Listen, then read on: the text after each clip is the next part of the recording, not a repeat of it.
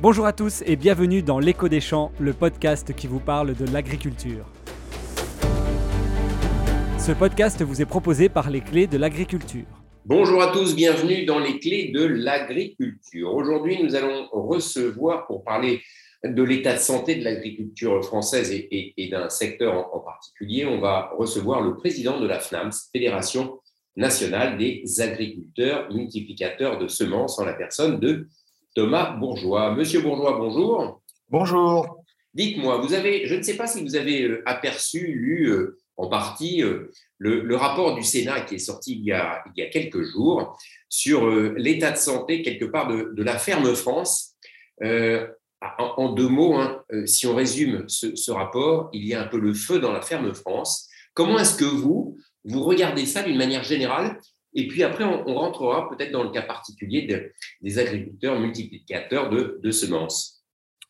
Eh ben, je crois que nous, en tant qu'agriculteurs, on n'avait pas besoin d'attendre le rapport du Sénat pour, euh, pour euh, savoir que l'agriculture pour savoir que, que l'agriculture était, euh, française était en danger. On le voit avec les chiffres. On est passé de deuxième exportateur à, mondial à, en, céréales à, sixième. Enfin voilà, on, dégringole petit à petit au niveau, au niveau mondial, au niveau européen. Il y a malgré tout quand même que dans le milieu de la semence où on arrive à, rester euh, en haut, en haut, du panier, mais euh, de toute façon, que ce soit dans toutes les productions, on voit bien qu'il y a un déclin de l'agriculture française. Alors bon, bah, par par multiples, multiples axes, hein, mais euh, aussi bien euh, alors je pense que l'élevage est même encore pire, hein, et puis euh, et puis c'est cette espèce d'effet d'agribashing où on tape toujours sur le sur les agriculteurs.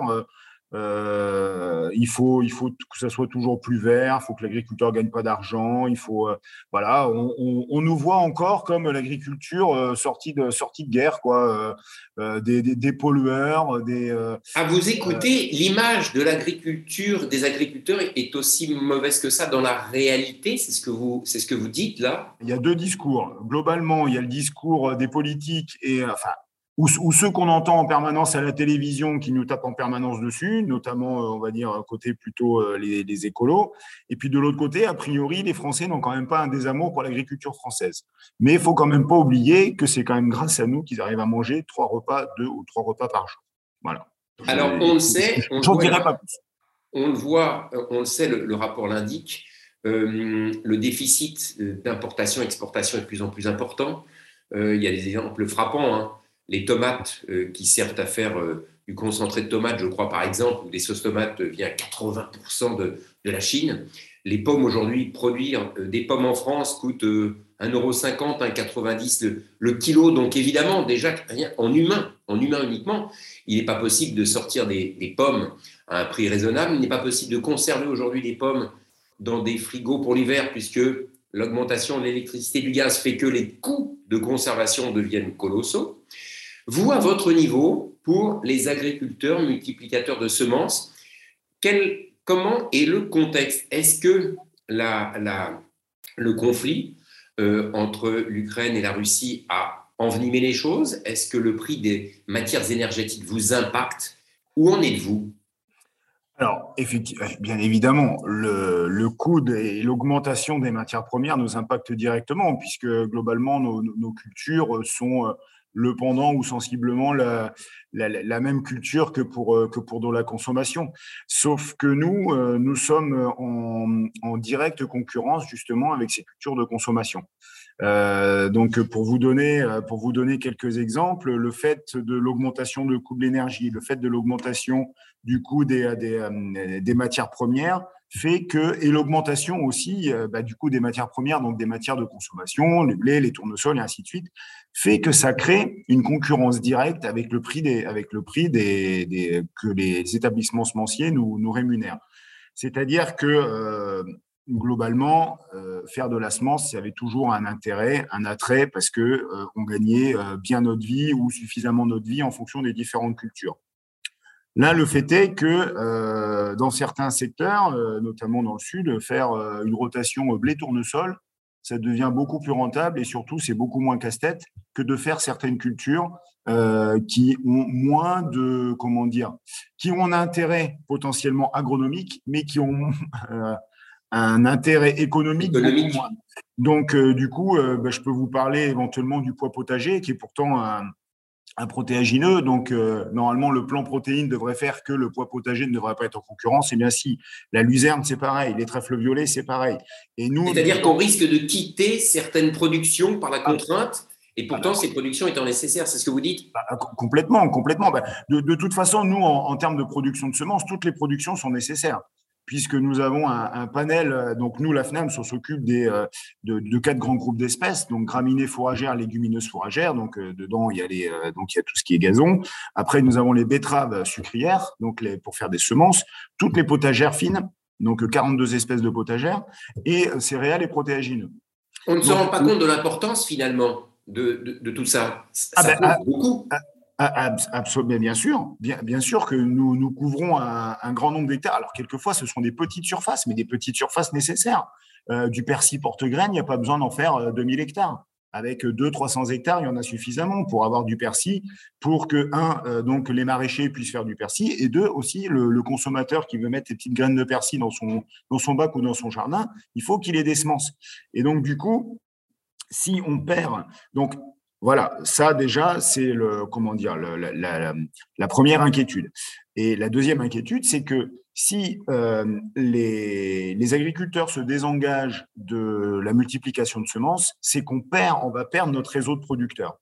Et on sait très bien qu'en général, quand on perd un réseau de producteurs ou un réseau de, quelque chose de fort. On le voit bien aussi avec, euh, avec EDF euh, et, avec ses centrales nucléaires, où on a dit il faut tout fermer, il faut tout fermer, il faut tout fermer.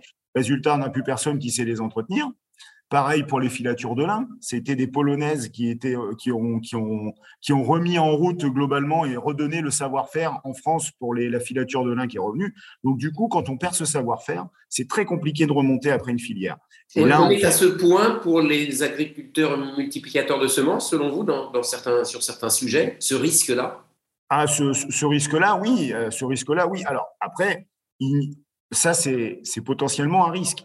Après, euh, ce qui se passe, c'est que euh, les établissements semenciers augmentent, les prix de prix payés à l'agriculteur multiplicateur. Mais après, derrière, il faut que toute la filière joue le jeu. Ce n'est pas l'agriculteur multiplicateur, enfin, c'est pas très loi Egalim, ce n'est pas l'agriculteur multiplicateur qui doit prendre toutes les augmentations de coûts sans avoir une augmentation justement de rémunération. Ce n'est pas l'établissement semencier de, de, de, prendre tout non plus à sa charge, ça faut, faut bien être clair, parce que lui aussi, les coûts de palette, les coûts de charge, les coûts de plastique, les coûts il, a, il a tout ça aussi mmh. qui augmente.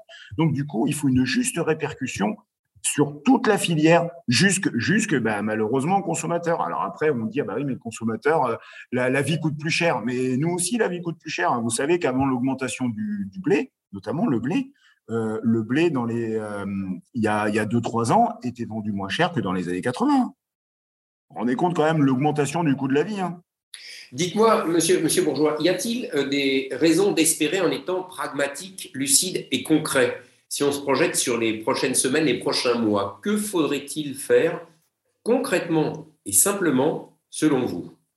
Une, deux, trois mesures, des idées Alors, déjà, ah, bon, voilà, le, le, coût, le coût de la rémunération, que ça soit répercuté à la juste valeur pour tout le monde, ça déjà, voilà. Si l'agriculteur multiplicateur est payé à sa juste valeur et que les coûts, enfin, que l'attrait à la multiplication de semences a toujours un réel intérêt par rapport à une culture de consommation, on, risque, enfin, ça, devrait, ça, devrait bien, ça devrait bien se passer. Il n'y a pas de souci. Ça veut dire une augmentation de combien, combien de pourcents aujourd'hui finalement? Oh, ben, Je ne sais pas. En, fait, en fait, ça dépend, ça dépend beaucoup des cultures.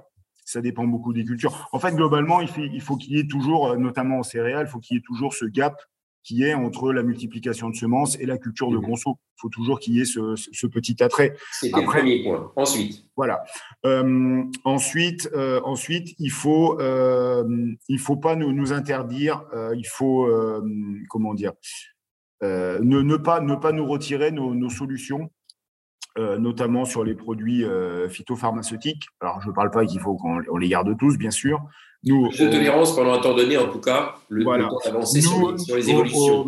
Au, niveau, au niveau de la FNAMS, on travaille beaucoup sur les produits de biocontrôle et ainsi de suite. On teste énormément de choses, mais le produit de biocontrôle ne fonctionne pas seul. Il faut qu'il soit, euh, soit euh, complété par des euh, produits phyto en parallèle. Par des, par, par des produits phyto. Donc, pas de suppression sans solution. Et nous, le problème, c'est qu'on est une petite filière avec, je vous ai dit, comme quelquefois le persil porte-graine, 200-300 hectares, vous vous rendez compte Il n'y a pas une firme qui va se casser la tête pour aller euh, garder un produit sur le persil porte-graine. Donc en fait, ça, c'est notre boulot. Donc du coup, il faut, il faut, euh, il faut éviter ça.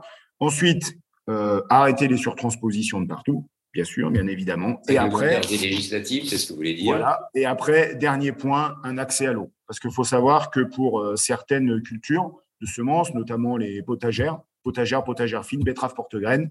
Si vous n'avez pas l'accès à l'eau, vous n'avez pas de multiplication de semences. Donc, du pragmatisme, des retenues d'eau, on travaille collectivement, mais intelligemment, sur le, fait de la répartition de l'eau pour tout le monde.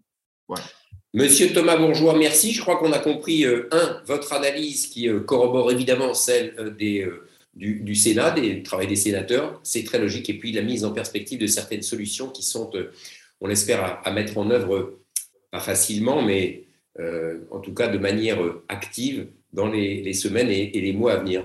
Monsieur Thomas Bourgeois, merci beaucoup. À bientôt. Merci. Bonne journée.